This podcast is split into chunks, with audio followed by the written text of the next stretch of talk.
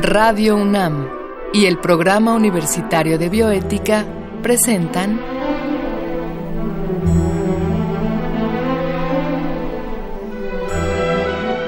El Árbol de las Ideas.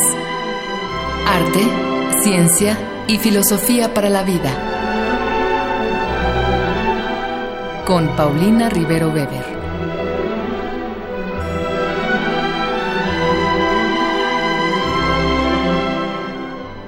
Como siempre, es un gusto saludar a todos los radioescuchas. Yo soy Paulina Rivero Weber, directora del Programa Universitario de Bioética, y estamos al aire para la transmisión de nuestro programa El Árbol de las Ideas, y en esta ocasión para hablar de un tema de mucha actualidad, ingeniería genética. Y para ello contamos con la presencia del doctor Christian Schollenkamp, pero antes de presentárselo, escucharemos una cápsula que el programa Universitario de Bioética y Radio UNAM han preparado para esta ocasión.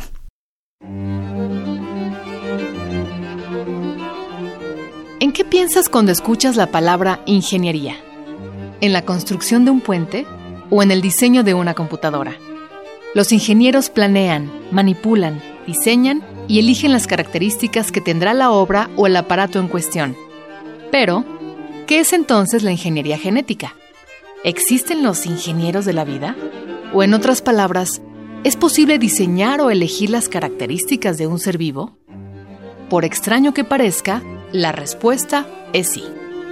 Especie, sexo, predisposición a enfermedades y rasgos heredables como el color de los ojos. Muchas de las características de un ser vivo se encuentran cifradas en su información genética, contenida en el ADN esta funge como los planos de construcción de cualquier organismo, pero al igual que en cualquier obra, no todo depende de los genes.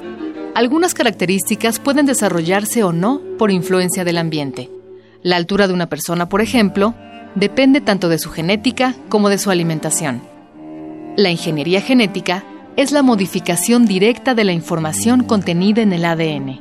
Se lleva a cabo al añadir, suprimir o reemplazar genes para obtener un resultado específico en un organismo. Aunque parezca algo completamente nuevo, desde hace siglos hemos seleccionado los rasgos de algunas plantas y animales. Prueba de ello es la gran variedad de razas de perros que existen en la actualidad. Por mucho tiempo hemos modificado nuestro entorno y a las especies que nos rodean, pero apenas hoy comenzamos a entender los mecanismos de la herencia. Avances en disciplinas como la genética, la bioquímica y la bioinformática han impulsado el desarrollo de la ingeniería genética.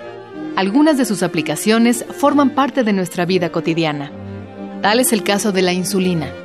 Si conoces a alguien con diabetes, tal vez sepas que es necesario suministrársela periódicamente, pues esta hormona regula los niveles de glucosa en la sangre.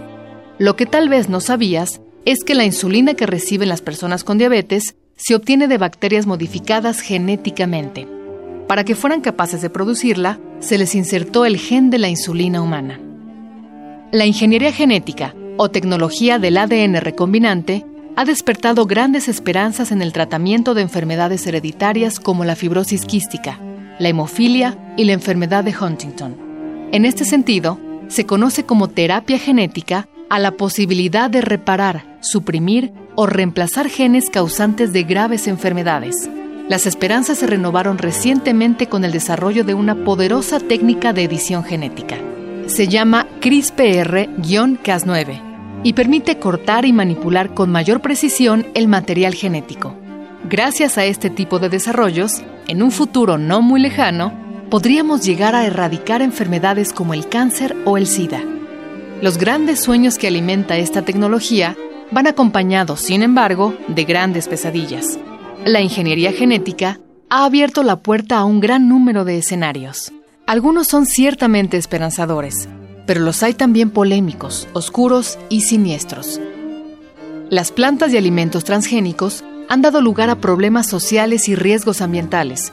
Por otro lado, se teme que aparezcan nuevas formas de discriminación basadas en la información genética de las personas.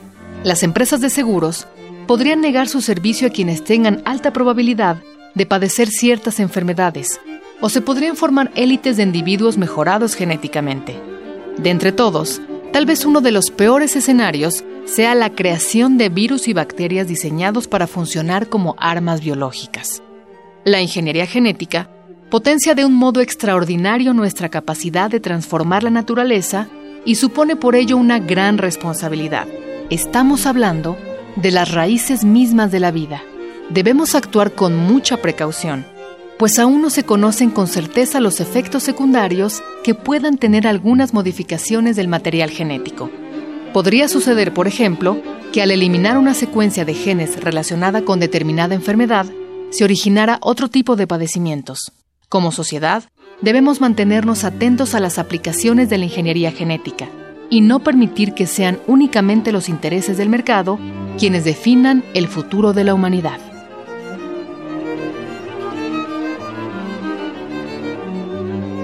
Pues sí, les decía yo que estamos acá con el doctor Christian Schollenkamp, quien realizó sus estudios de doctorado en el Instituto Max Planck y en 2001 se doctoró en biotecnología por la Universidad Tecnológica de Berlín. Y al año siguiente el doctor se incorporó al Centro de Ciencias Genómicas de la UNAM y desde marzo del 2017 es director del mismo. Eh, bueno, la investigación de Christian eh, se encuentra reseñada en muchos artículos internacionales, en capítulos en libros, en varios proyectos de investigación y él es docente eh, de nuestra universidad tanto en licenciatura como en posgrado. Cristian, bienvenido y gracias por aceptar nuestra invitación. Muchas gracias por la invitación, Paulina. Cristian, pues primero que nada, pues lo hemos comentado, este es un tema muy técnico que pues solemos muchos no entender ni siquiera de qué se trata. ¿Qué es la ingeniería genética? ¿Cómo, cómo nos podrías hacer accesible eh, eh, la idea de qué es la ingeniería genética? Bueno, la ingeniería genética se trata de hacer modificaciones del material genético de los seres vivos y en ese sentido se usan herramientas moleculares es como en realidad lo que se intenta es hacer cambios dirigidos, no cambios azarosos que no son controlados, pero sí se hace como modificar organismos de manera dirigida con herramientas. Este podría ser, por ejemplo, si quiero eliminar la función de un gen o agregarle un nuevo gen a un organismo para darle nuevas propiedades, por ejemplo. Ajá. Pero a ver, em, si yo quiero modificar un organismo, modifico hasta donde entiendo eh, una célula, digamos, ¿no? Sí, la modificación de la ingeniería genética sería a nivel de, del ADN, del material genético. Entonces, como el ADN en los seres vivos, por ejemplo, es una o varias moléculas lineales, si se hacen esas modificaciones del, del ADN, se hacen, por ejemplo, mucho en la ciencia básica, en la investigación allá para entender, por ejemplo, la función de los genes, se ocupa mucho la ingeniería genética.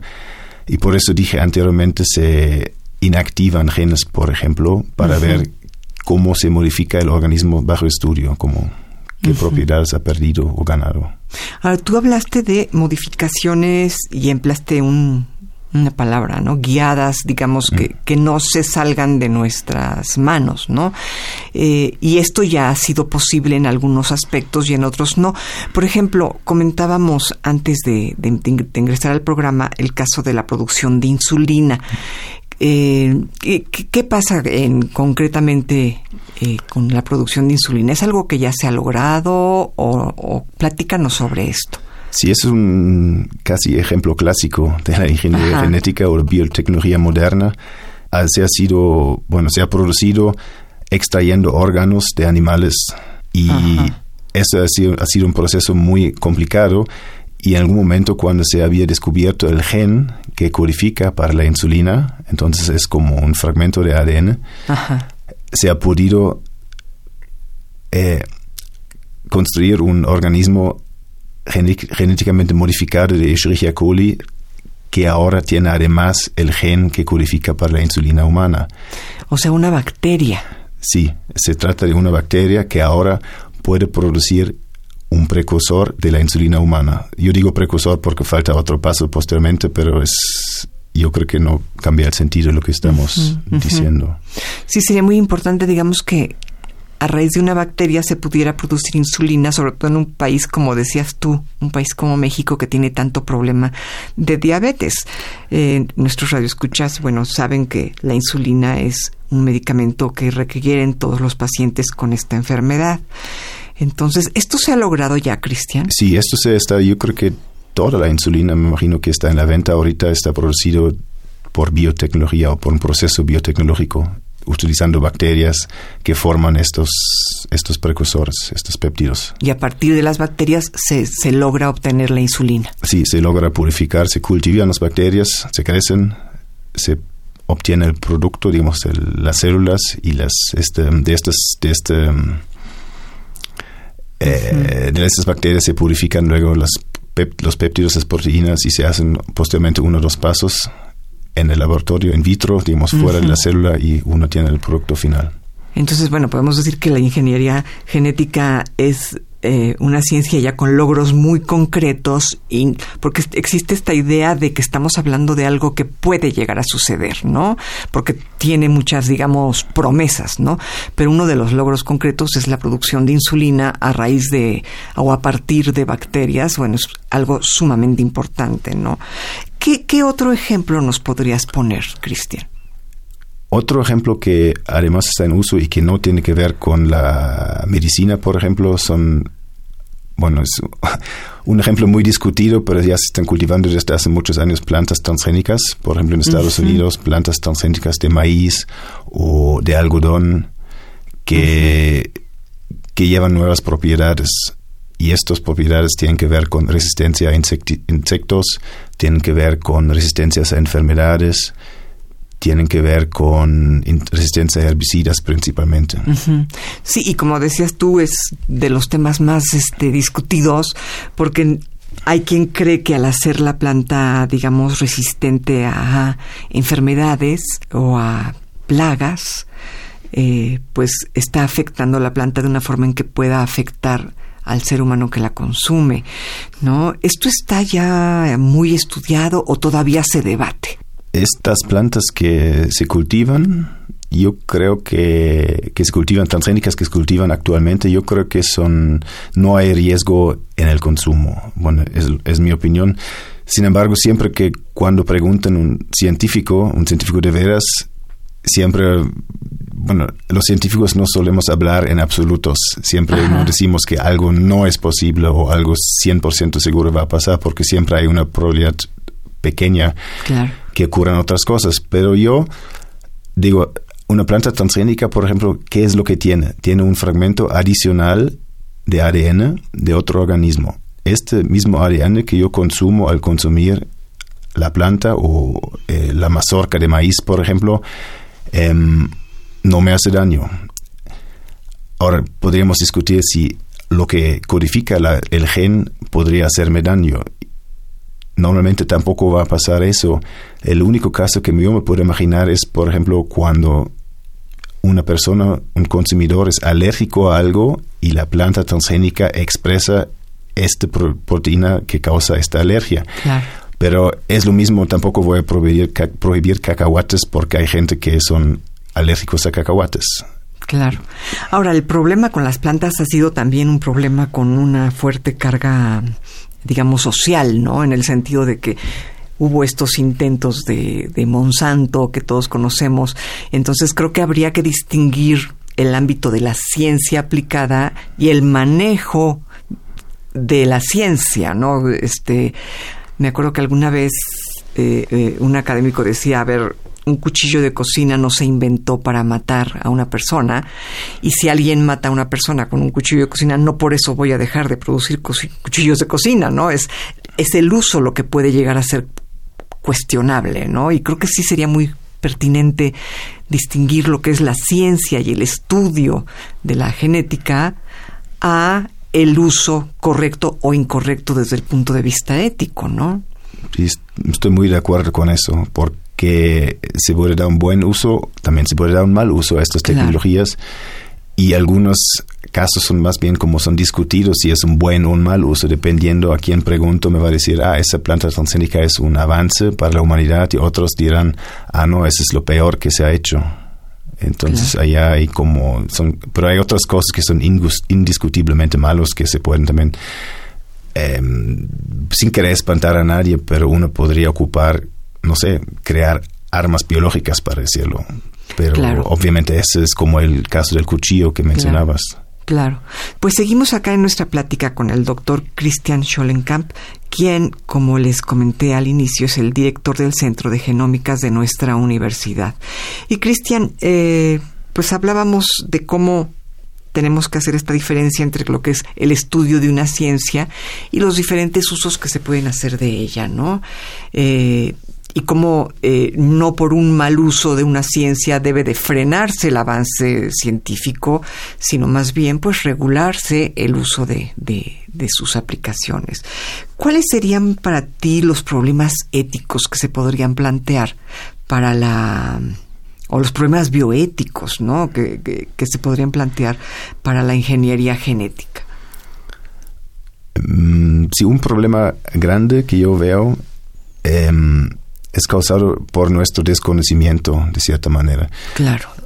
Por ejemplo, siempre cuando hacemos cambios al ADN de un organismo, y yo creo que los problemas éticos, bioéticos de la mayoría de la gente son más hacia el humano, a pesar que justificado o no, pero sienten más, se sienten más afectados cuando la gente empieza a discutir sobre la modificación de embriones humanos que cuando hablamos de modificación de plantas.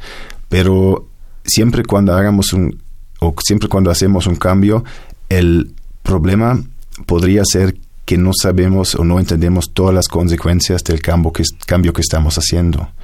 Puede ser que, por ejemplo, queremos que una planta tenga una nueva propiedad, pero al momento de insertar, porque siempre si hacemos una modificación, agregamos, por ejemplo, algo nuevo de ADN y el sitio de integración puede causar un cambio o puede hacer un efecto secundario al cambio primario que queremos introducir.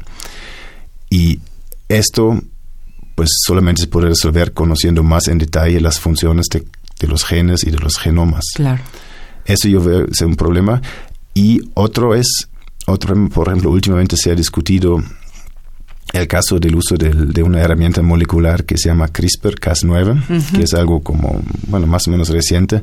El doctor G, eh, que fue el, doctor de China, que declaró haber modificado genéticamente a dos gemelas, que parece que fue una falsa declaración, no, no sabemos todavía, ¿no?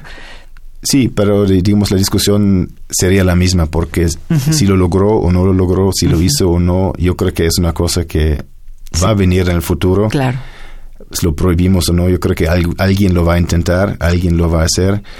Y el punto es que este sistema molecular o herramienta molecular CRISPR lo que promete para los que hacemos ingeniería genética es como una herramienta mucho más exacta que los anteriores. Exacta en el sentido que yo puedo definir exactamente dónde cambio el material genético, donde cambia el genoma. Ahora, aún con, esta técnica CRISPR, según tengo entendido, corrígeme tú si estoy en un error, aún con esta técnica CRISPR, al cambiar tú algo, puede producirse un cambio no deseado. Sí, ciertamente. El, este, el CRISPR-Cas9 es una herramienta eh, muy prometedora, sin embargo, no es perfecta.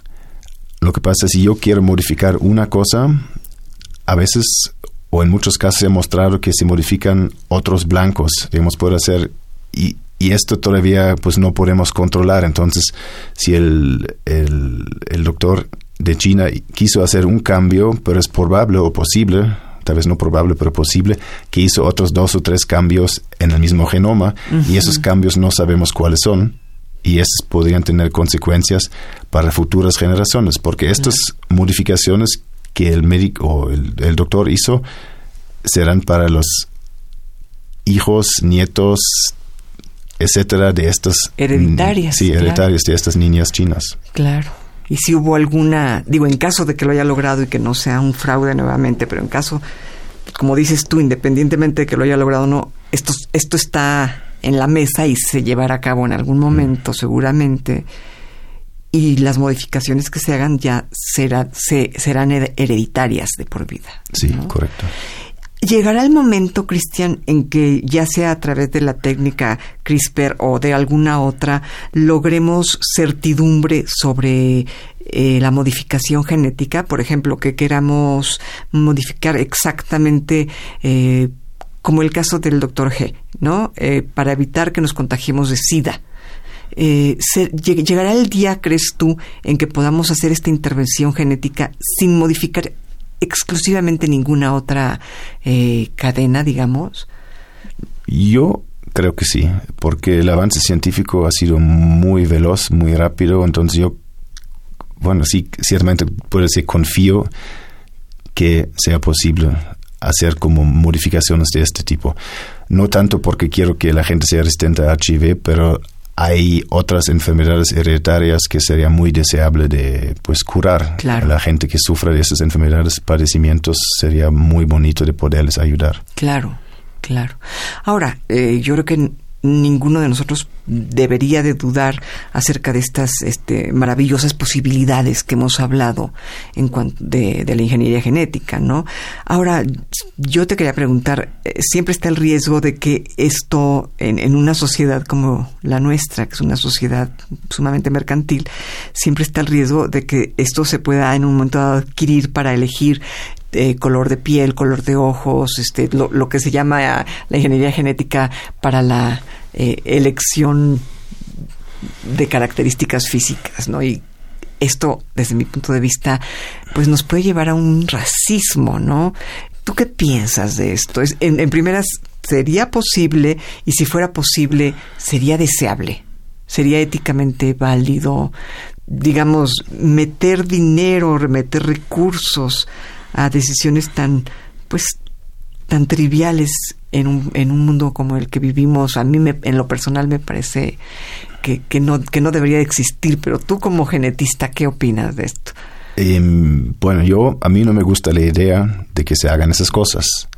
Sin embargo, yo creo que va a venir el momento porque el humano siempre hace lo que es posible y si es una posibilidad de ganar dinero, yo creo que la gente lo va a hacer porque técnicamente no, no hay mucha diferencia entre curar una enfermedad hereditaria o tal vez cambiar el color de los ojos, al menos así me lo imagino, o otros cambios como tú habías dicho, como color de la piel, o yo, yo creo que desafortunadamente cosas sí pueden pasar en el futuro, pero esa sería como una cosa de la regulación de pues de lograr que se regularicen, bueno, o más bien que haya una, reglamentación eh, que funcione sobre estas cosas de modificación génica. Justamente estos casos de la línea germinal de humanos, pues son considerados más críticos para mucha gente. Claro. Ahora, un caso concreto que no sé si nos quisieras decir algo al respecto. Se ha dicho mucho que a raíz de eh, algunos herbicidas que se le han logrado, eh, digamos, implantar genéticamente al maíz y a otros productos, se ha, se ha considerado que, que esta pudiera ser la causa de la elevada mortalidad o mortandad, pues, de las abejas, ¿no? Y se ha, se ha dicho tanto y se ha repetido tanto que, que ya comienza uno a dudar de esa información, ¿no?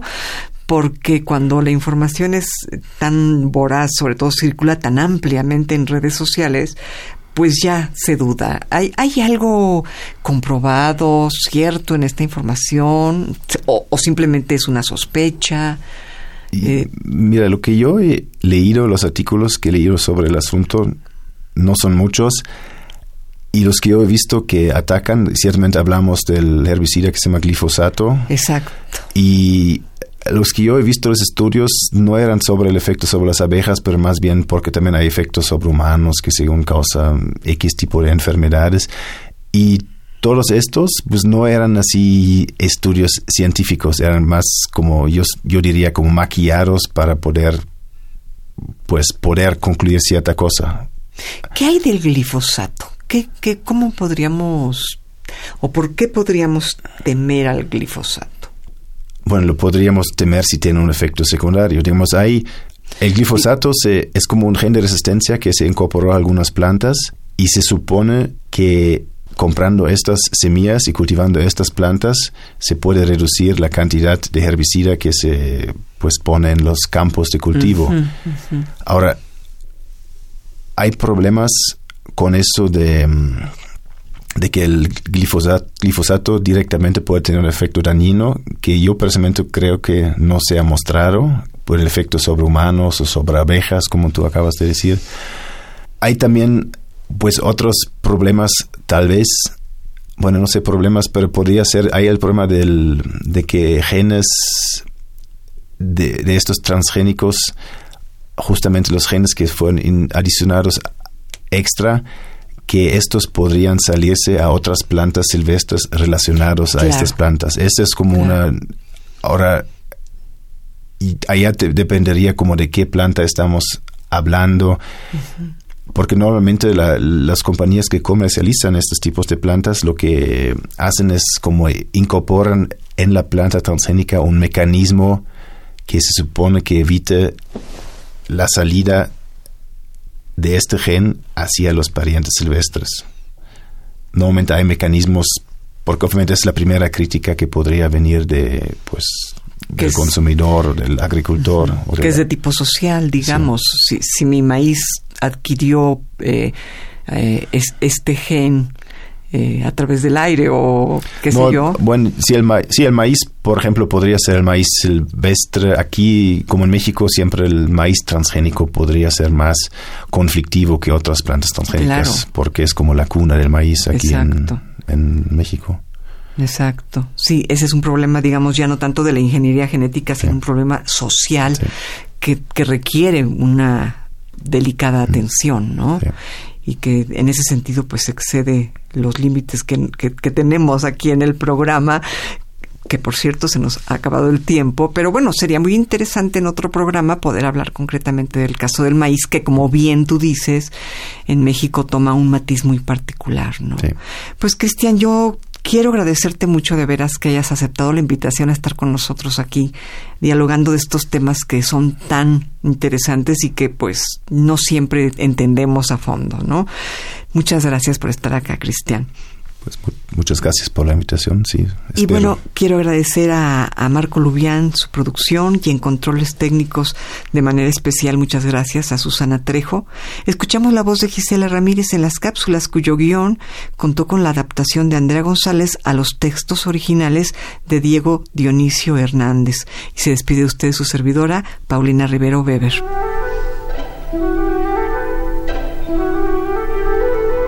Radio UNAM y el Programa Universitario de Bioética presentaron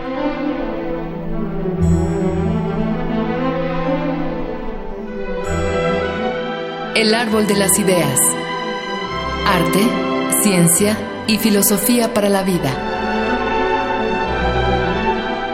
Con Paulina Rivero Weber.